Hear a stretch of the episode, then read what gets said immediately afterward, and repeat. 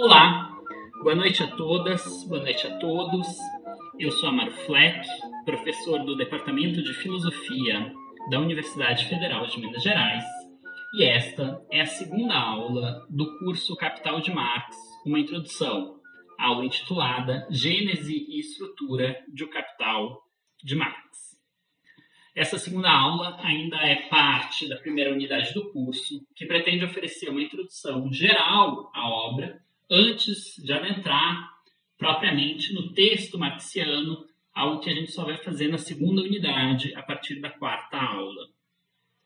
Na última aula, a gente viu uma rápida, uma breve apresentação das assim chamadas novas leituras de Marx Lá eu afirmei que as novas leituras de Marx se caracterizam por uma série de elementos, entre os quais cabe destacar a ideia de que a superação do capitalismo seria uma superação das categorias constitutivas da socialização capitalista ou da civilização capitalista, categorias tais como mercadoria, valores, dinheiro, trabalho, capital, ou seja, né, que a superação do capitalismo significaria uma superação das próprias categorias que constituem a sociedade capitalista, as categorias mais básicas que constituem essa socialização, como é o caso da mercadoria, do valor do dinheiro, e não apenas da exploração do trabalho, não apenas da extração de mais valor.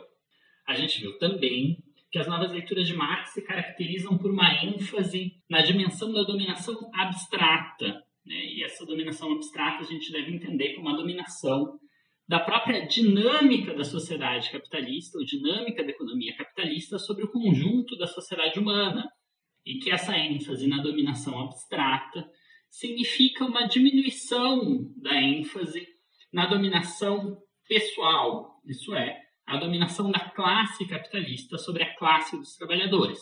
As novas leituras de Marx não vão de forma alguma negar a existência dessa dominação pessoal no capitalismo. Elas só vão caracterizar a sociedade capitalista antes em termos de uma dominação abstrata do que propriamente em termos de uma dominação pessoal. A gente viu ainda que as novas leituras de Marx se caracterizam por mudanças importantes na compreensão de partes substantivas do capital, entre os quais se destacam a teoria do valor, a compreensão da dialética e no próprio projeto de o capital, no significado do que seria uma crítica da economia política. A gente vai tratar desse terceiro elemento na aula de hoje, a gente vai tratar do segundo elemento na próxima aula, e a gente vai tratar da teoria do valor na aula posterior, né, na quarta aula deste curso. Feita essa brevíssima revisão, eu queria fazer dois esclarecimentos sobre coisas que eu falei na última aula.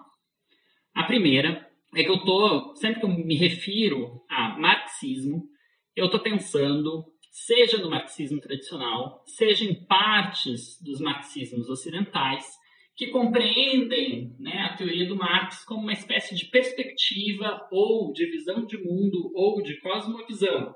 E, portanto, como uma teoria que teria algo a falar sobre qualquer assunto ou praticamente qualquer assunto.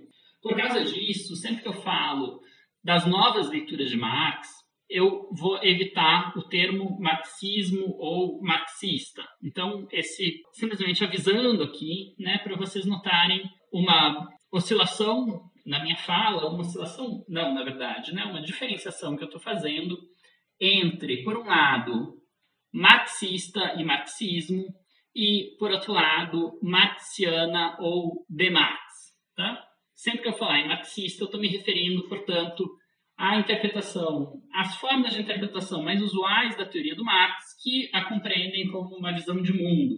Sempre que eu falar de Marx ou marxiano, eu estou falando propriamente da obra do Marx ou da forma como as novas leituras de Marx a compreendem. Um segundo esclarecimento, eu mencionei a questão do duplo Marx no final da última aula, né, mas acho que eu não deixei suficientemente claro o seguinte movimento. Na verdade, as novas leituras de Marx, quando surgem nos anos 60, sobretudo na Alemanha, elas, num primeiro momento, vão reivindicar uma leitura correta do Marx contra aquilo que eles viam, né, esses autores que participam das novas leituras de Marx, como formas equivocadas e deturpadas de interpretar a obra marxiana. Ao longo do desenvolvimento das novas leituras de Marx, no entanto, eles notaram que parte considerável, nem todas, mas parte considerável das deturpações uh, e dos equívocos de interpretação da obra do Marx, contidas no marxismo tradicional, se justificavam em determinadas passagens dos textos marxianos e que o, o texto marxiano é muito mais ambíguo e mesmo, às vezes, contraditório do que parece à primeira vista.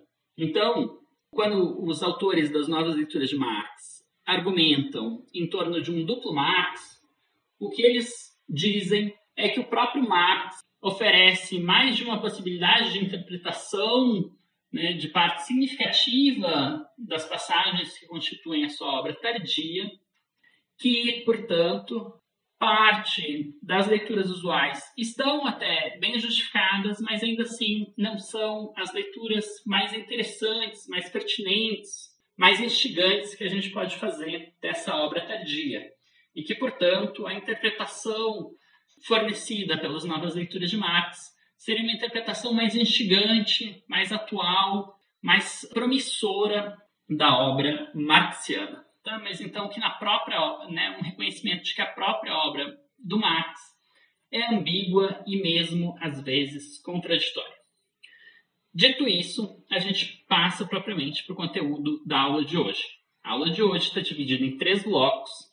O primeiro bloco faz um rápido panorama da gênese da obra, do Capital, contando um pouco do processo de escrita, do processo de investigação e escrita dessa obra. O segundo bloco faz alguns comentários sobre a forma como está estruturada a argumentação dessa obra, as suas partes, né, e o seu ordenamento argumentativo. E o terceiro e último bloco trata do subtítulo do Capital, né? Isso é o que significa ser uma crítica da economia política.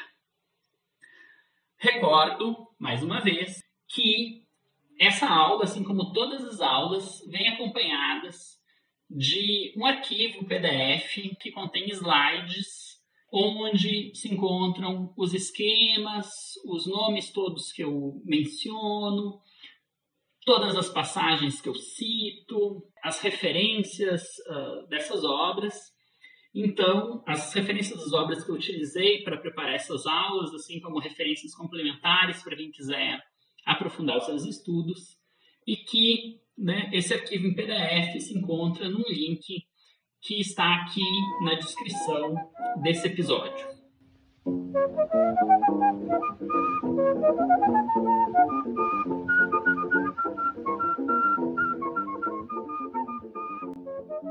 Pois bem, quando Marx publica O Capital em 1867, ele já vinha estudando e escrevendo sobre economia política né, há pelo menos 23 anos, desde o ano de 1844, quando Marx, na França, pela primeira vez passa a se ocupar com os escritos e com a crítica dos escritos dos assim chamados economistas políticos.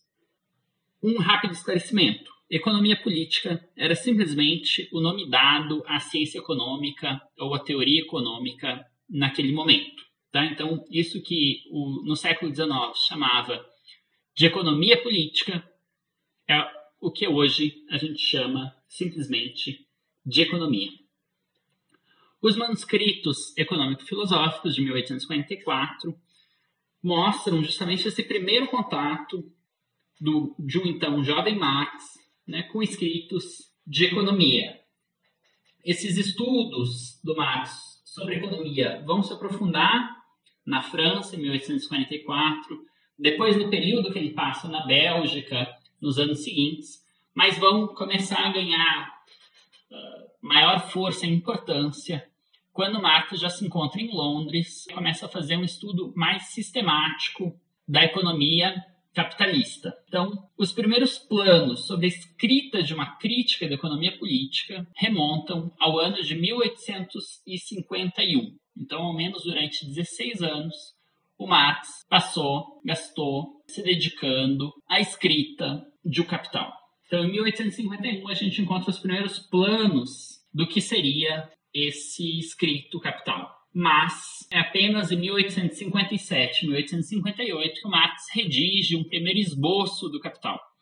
E esse primeiro esboço é uma obra que depois foi publicada, já no século XX, 1939, e que vem ganhando cada vez mais importância. É o, o livro que a gente chama de Grundrisse. Hoje já se encontra traduzido, inclusive para o português. A gente tem uma versão em português dessa obra, que é o primeiro esboço de Capital. Grundrisse, em alemão, significa exatamente isso, esboço. Em 1858, o Marx também redige aquilo que às vezes é visto como uma espécie de complemento dos Grundrisse e às vezes é visto como já um segundo esboço de O Capital, que é o assim chamado Urtext, que também tem um significado aí próximo a esboço, também poderia vir, né, eventualmente ser chamado de esboço, ou algo como um texto uh, primeiro, né, uma primeira redação de algo que ainda vai passar por muitas reformulações.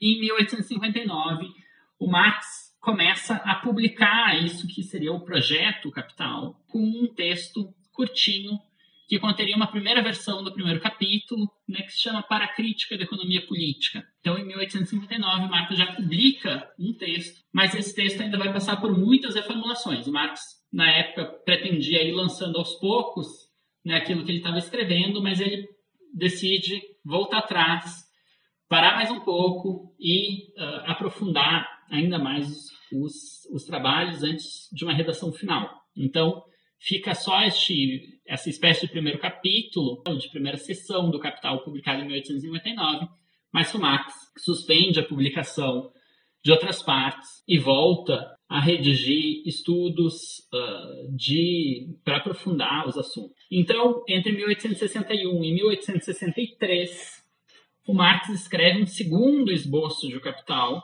Parte desse esboço consiste nas assim chamadas teorias sobre mais-valia, que estão traduzidas em português. Outra parte considerável desse segundo esboço de capital foi publicado recentemente também em português, também se encontra disponível. Em 1863 e 1865, o Marx redige um terceiro esboço de capital. O Capital, na verdade, tem três livros, tem três esboços bastante extensos, às vezes, vocês vão encontrar também a expressão quatro esboços, porque aí está se considerando também o urtext como um esboço de capital, que não deixa de ser correto. Né? Então, tem três esboços, o primeiro de 1857 58, o segundo de 61 63, o terceiro de 63 65.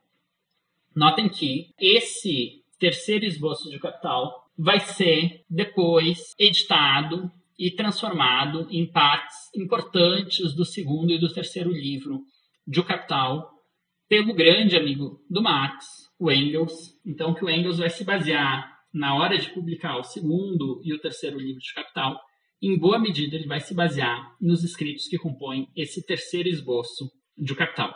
Em 1867, Marx publica o livro 1 de O Capital, e aí a finalização, por assim dizer, dessa obra do primeiro livro. O livro já tinha nos planos atualizados do Marx, já seria composto de três livros. O Marx recebe algumas críticas a essa obra, em especial recebe críticas de que a primeira parte, a primeira sessão era ininteligível, era muito difícil, era muito complicada, e por causa disso ele decide reescrever essa primeira sessão. Então a segunda edição de O Capital né, que sai no começo de 1873.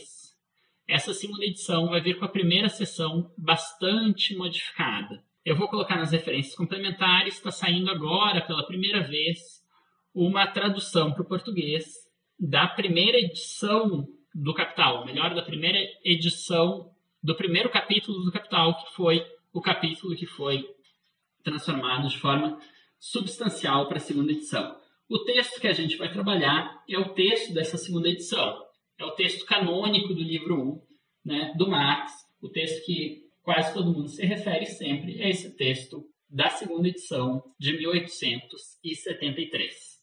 Em 1885, dois anos depois, portanto, da morte de Karl Marx, o Engels publica o segundo livro de Capital a partir tanto dos manuscritos de 63 e 65, quanto de um conjunto de escritos que o Marx redigiu entre 66 e 1880, assim como esses manuscritos de 1863 a 1865 e esses escritos posteriores de 1866 a 1880 vão servir para também para o Engels editar e publicar em 1894 o livro terceiro de O Capital. Notem que isso vai gerar também um grande problema na recepção e na interpretação da obra do Marx, porque o Engels, nesse trabalho de edição, muitas vezes fez mudanças substantivas nos escritos do Marx. E isso acarretou alguns problemas de interpretação, isso gerou alguns, alguns equívocos que agora estão começando a ser corrigidos na medida em que saíram novas edições, em que se tirou todos os acréscimos posteriores do Engels e se tentou chegar a uma teoria muito mais lacunar, muito mais em formato de esboço, mas que foi a teoria tal como Marx, ele próprio, deixou naquele momento. Eu estou fazendo esse rápido levantamento, por um lado, para vocês se localizarem, porque eventualmente a gente pode se referir, ou vocês vão ouvir, né, na medida em que vão estudando Marx, referências a esse conjunto de textos, né, e aí é muito difícil localizar quando é o primeiro manuscrito, quando é o segundo manuscrito, assim vocês já têm, então, essa noção de que são três ou quatro manuscritos, esboços do Capital, mas também, e sobretudo, porque eu queria enfatizar aqui que o projeto Capital é um projeto longuíssimo do Marx, que remonta aí até a década de 40, que ocupa praticamente a vida inteira, a vida adulta inteira do Marx, mas sobretudo que ele é um projeto inconcluso. O Marx só considerou pronta e publicável a parte referente ao livro primeiro. Não considerou que o segundo livro e o terceiro livro já se encontravam prontos e publicáveis, e que, portanto, essa crítica tem lacunas bastante importantes. Eu queria mencionar também que esse projeto passou por longas e contínuas reformulações, de forma né, que a gente pode ir acompanhando o desenvolvimento da confecção da crítica marxiana, mas também isso permite a gente ir notando né, certos impasses aos quais Marx chegava ao longo uh, dessa redação, dessa investigação. Então, vocês vão encontrar uma descrição bastante razoável desse processo de escrita do Marx, desses distintos estágios. No texto do Rosdolsky, que eu indiquei, os dois primeiros capítulos do livro Gênese e Estrutura de O Capital de Karl Marx, que se encontra traduzido para o português, assim como vocês vão encontrar essa mesma descrição num artigo do Michael Heinrich, que eu só encontrei em espanhol, Desenvolvimento e Ambivalências da Teoria Econômica de Marx, no qual o Heinrich faz um rápido resumo desse mesmo processo.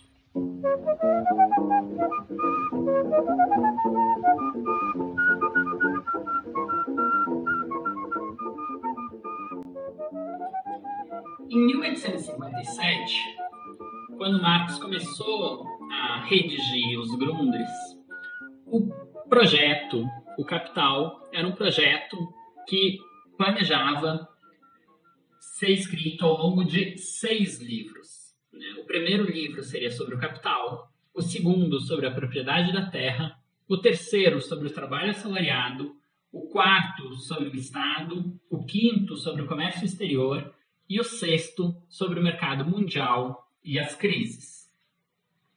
Como nota o Rosdolsky, os seis livros planejados reduziram-se a um, aquele sobre capital. E este livro um ficou mais extenso e virou três, embora posteriormente em um plano de quatro. Tá? O que o Rosdolsky está afirmando é que, na verdade, o Marx só escreveu esse primeiro livro dos seis, o Sobre o Capital. Só que este primeiro livro se transformou em três livros. É claro né, que a propriedade da terra, o trabalho assalariado, e de certa forma também o Estado, o comércio exterior e o mercado mundial e as crises são tratados no interior desses três livros. Né? Mas o que Marx escreveu foi apenas um livro sobre o capital. Em 1866, ele já tinha che chegado em algo como uma formulação final desse projeto, mas aí esse projeto constava em quatro livros. Né? O primeiro livro seria o Processo de Produção do Capital, que é né, o nome desse livro mesmo. O segundo, o Processo de Circulação do Capital. O terceiro, o Processo Global da Produção Capitalista. E o quarto, História da Teoria. Tá? O Marx, de fato, manteve os três primeiros livros, seguiram com esses uh, subtítulos até o final. O quarto livro muitas vezes é compreendido como Teorias da Mais-Valia, mas na verdade Marx abandonou o projeto de escrita desse livro. O livro primeiro, O Processo de Produção do Capital, que é o livro que vai nos ocupar na grande maior parte dessa disciplina, é composto ele mesmo de sete sessões. A primeira sessão trata sobre a mercadoria e o dinheiro, e vai do capítulo 1 ao capítulo 3. A segunda sessão é a transformação do dinheiro em capital e é composta por um único capítulo, quarto.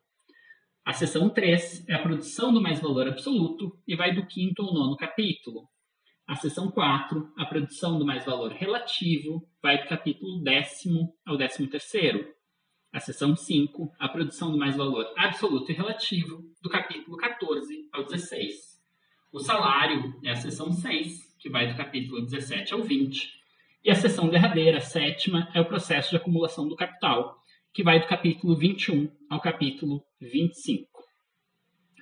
O que né, vocês devem se preocupar já agora, começando a leitura do Capital, é que o Marx começa tratando de algo que a gente pode chamar, por enquanto, ao menos, de esfera da circulação. Isso é de um processo no qual uma mercadoria é vendida por uma determinada quantidade de dinheiro que né, vai ser usado posteriormente para comprar outras mercadorias. Tá? É o que o Marx chama de MDM, ou seja, mercadoria, dinheiro, mercadoria. Isso né, vai ocupar a seção 1 e a seção 2. Só depois né, que o Marx vai começar a tratar também da esfera da produção de mercadorias, assim como segue lidando com a esfera da circulação, não é que ele apenas vai lidar com a produção, ele também vai seguir com a circulação, mas a partir de então, isso é importante, se vai buscar entender também como há um crescimento na quantidade de valor, na quantidade de dinheiro, de forma que o processo não é mais um processo no qual ao final se chega na mesma quantidade de valor que se partiu, ou na mesma quantidade de dinheiro que se partiu, mas agora o dinheiro já se autovaloriza e com isso se transforma em capital. Portanto, é um processo que lida, que começa com dinheiro, o dinheiro compra mercadorias e as mercadorias vão ser vendidas novamente por dinheiro mas o resultado final, a quantia de dinheiro final, vai ser maior que o montante inicial. Por quê? Porque esse dinheiro se valorizou. E, portanto, aqui boa parte da explicação consiste em explicar exatamente como é possível que esse dinheiro se valorize. Isso vai da seção terceira até a seção sétima, ocupa, portanto, a maior parte do livro. Mas eu chamo atenção para isso, em especial por causa de um equívoco muito, muito comum, que é o seguinte, né? um, um equívoco que o próprio Engels, em algumas passagens, comete. É muito comum se considerar que enquanto o dinheiro não está sendo valorizado, ou seja, enquanto não há um crescimento do valor, nos três primeiros capítulos, nos quatro primeiros capítulos, ou em especial nos três primeiros capítulos, na primeira sessão do Capital, o Marx estaria pensando em alguma forma de sociedade pré-capitalista. Então, portanto, né, o Engels vai argumentar que a ordem da exposição da argumentação do Marx ela é uma ordem que ao mesmo tempo é histórica e lógica. Portanto, que ela vai das sociedades pré-capitalistas em direção às sociedades capitalistas, de acordo com o ordenamento histórico, ao mesmo tempo em que ela vai de ordenações mais simples em direção a ordenações mais complexas. Eu queria argumentar, eu quero argumentar que essa é uma forma bastante problemática, mais do que problemática, equívoca mesmo de se interpretar os capítulos iniciais da obra do Marx. Marx não está fazendo uma exposição histórica, uma argumentação histórica no sentido de começar com sociedades pré-capitalistas e se dirigir aos poucos para sociedades capitalistas. Ele está fazendo apenas uma exposição lógica, tão somente lógica. Isso é um ponto em comum entre todos os autores das novas leituras de Marx. A ordem vai apenas do mais simples, elementar e abstrato em direção ao mais complexo, ao mais determinado e ao mais concreto. Portanto, né, o Marx começa a exposição da argumentação partindo daquilo que é o elemento mais básico das sociedades capitalistas, que é a mercadoria.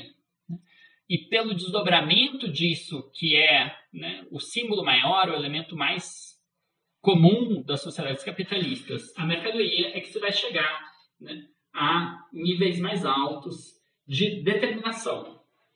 Então, para usar uma expressão do Marx Lutz Miller, um professor de filosofia do Unicamp recentemente falecido, o que o Marx faz é um procedimento progressivo-regressivo de exposição. Ele obedece a um esquema bastante rígido de exposição, em que as categorias mais simples se desdobram em categorias mais complexas. Faço uma citação do artigo do Marx, Marcus Miller, de 1982, um artigo intitulado Exposição e Método Dialético em O Capital, um artigo excelente que eu recomendo muito a leitura. Diz o professor Marcus Miller. O que caracteriza o conhecimento dialético é, primeiramente, que o verdadeiro Hegel, o racional e o concreto Hegel e Marx, não são de acesso imediato a qualquer tipo de intuição intelectual ou experiência direta, que intuiria ou tomaria o objeto no seu ser dado imediato, mas que eles são o resultado de um movimento de pensamento, do que Hegel chama de trabalho do conceito, que expõe progressivamente a partir das determinações mais simples e abstratas do conteúdo, suas determinações cada vez mais ricas, complexas e intensas, até o ponto de sua unidade, que não é uma unidade formal, mas uma unidade sintética de múltiplas determinações. E sigo citando o professor Marcos Miller. Conforme esta exigência, o verdadeiro concreto da realidade capitalista não é dado pela experiência direta da circulação de mercadorias e pelo movimento dos preços, isto é, pelas categorias da circulação, mas é o resultado de um processo de pensamento que reconstrói a constituição sistemática do capital a partir das determinações mais simples, abstratas e aparentes da produção capitalista, categorias como mercadoria, valor, dinheiro e circulação, para chegar às mais ricas, concretas e essenciais, através da explicitação das categorias da produção a partir da lei da valorização, e, portanto, categorias como mais-valia, mais-valor, exploração, tempo de trabalho, trabalho necessário e excedente, mais-valia absoluta e relativa, cooperação, divisão do trabalho, maquinaria, trabalho assalariado, reprodução e acumulação, para indicar algumas das categorias do livro primeiro de Capital. Fecho citação. Então, enfatizo, né, mais uma vez, este elemento. A ordem da exposição vai do mais simples ao mais complexo. Vai do mais elementar, que é também o mais abstrato, em direção ao mais concreto e mais complexo. Mas, de forma alguma, quando vocês lerem o primeiro capítulo do Capital ou o segundo capítulo do Capital, vocês devem imaginar que o Marx está se referindo ali, está teorizando ali, sobre alguma espécie de sociedade mais simples, que não é exatamente a nossa sociedade, a sociedade capitalista, mas seria né, uma forma mais simples de produção e circulação de mercadorias. Não é disso que se trata. O que o Marx está tratando ali é do tipo mais usual né, de troca que a gente faz, de troca de mercadorias, de intercâmbio de mercadorias, que a gente faz no dia a dia, ou seja, trocas que não envolvem a valorização do valor, o crescimento do dinheiro, mas não somente um intercâmbio entre valores de uso e valores de troca.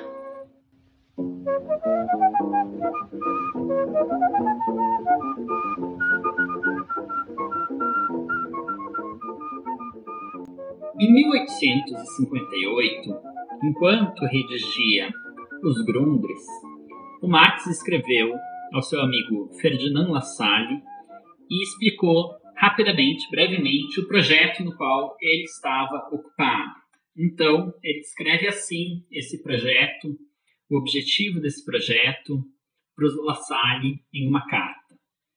A obra na qual estou ocupado é uma crítica das categorias econômicas, ou, se preferir, uma apresentação crítica do sistema da economia burguesa e, ao mesmo tempo, tanto uma apresentação do sistema quanto, por meio dessa apresentação, uma crítica dele.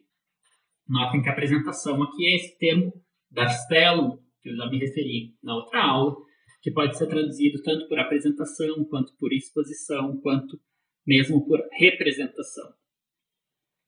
Pois bem, o que eu queria chamar atenção para vocês é que a crítica da economia política, o subtítulo né, do Capital, significa ao mesmo tempo duas coisas.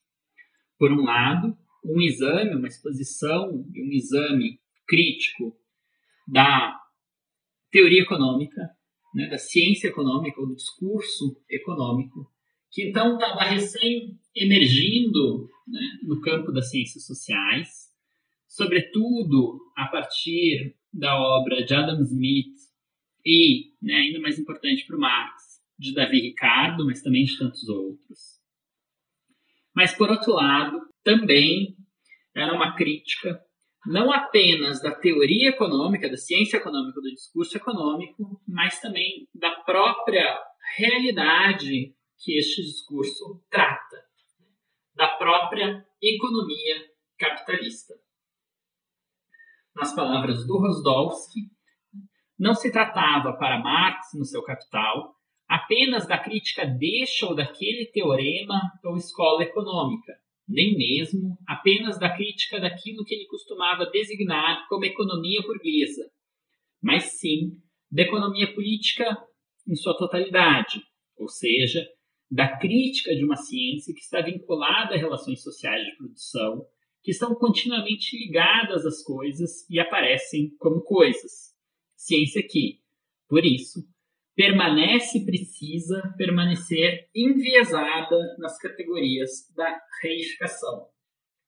Isso é, né, portanto, o que o Marx faz ao longo do Capital é uma crítica da própria realidade por meio da crítica da teoria.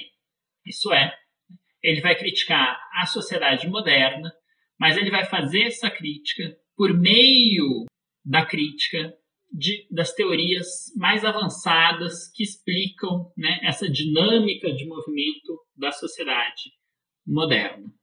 Então, vocês têm que ter sempre isso em vista. O Marx está criticando a teoria econômica, Adam Smith, Davi Ricardo e tantos outros. Mas, ao criticar isso, o que o Marx está criticando de fato é a própria realidade capitalista, a própria economia capitalista, tal como existente no mundo. Algumas pessoas podem perguntar: ah, mas isso significa que Marx está usando crítica em algum sentido próximo ao sentido kantiano? De fato, há alguns estudos que tratam exatamente desse tema, tá? mas eu diria que, em, em certa medida, o sentido de crítica em Marx engloba também o sentido de crítica usado por Kant, mas nunca somente este. Tá?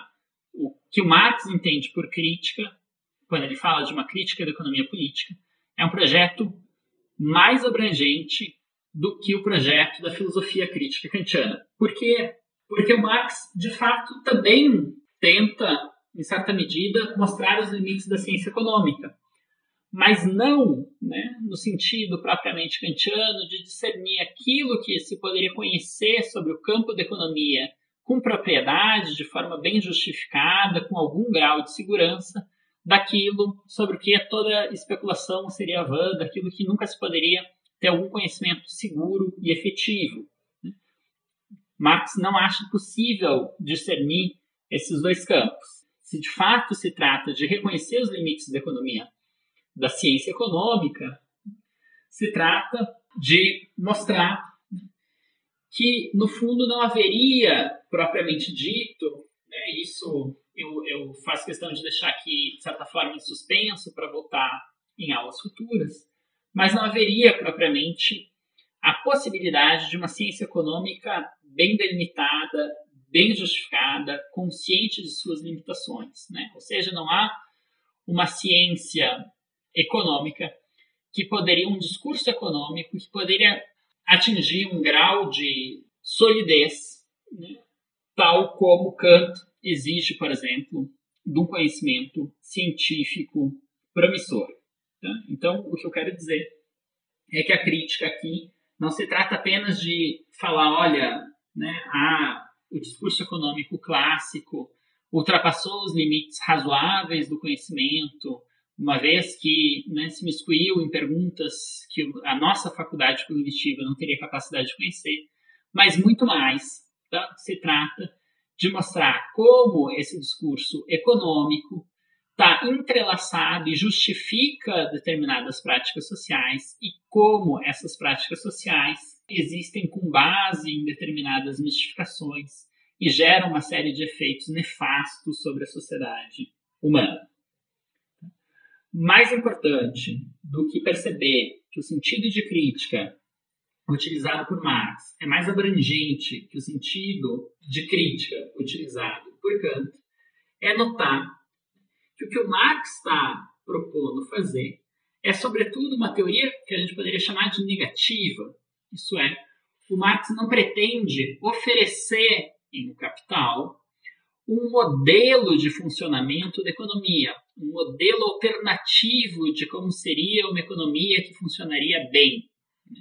O que ele pretende é tão somente investigar o que é a dinâmica da sociedade capitalista, como funciona uma economia capitalista, em resumo, o que é uma sociedade capitalista. Ele, em momento algum, ao longo do Capital, busca descrever normativamente né, o que seria uma boa sociedade, o que seria uma sociedade que supera esses problemas da sociedade capitalista, o que seria, portanto, uma sociedade socialista ou uma sociedade comunista.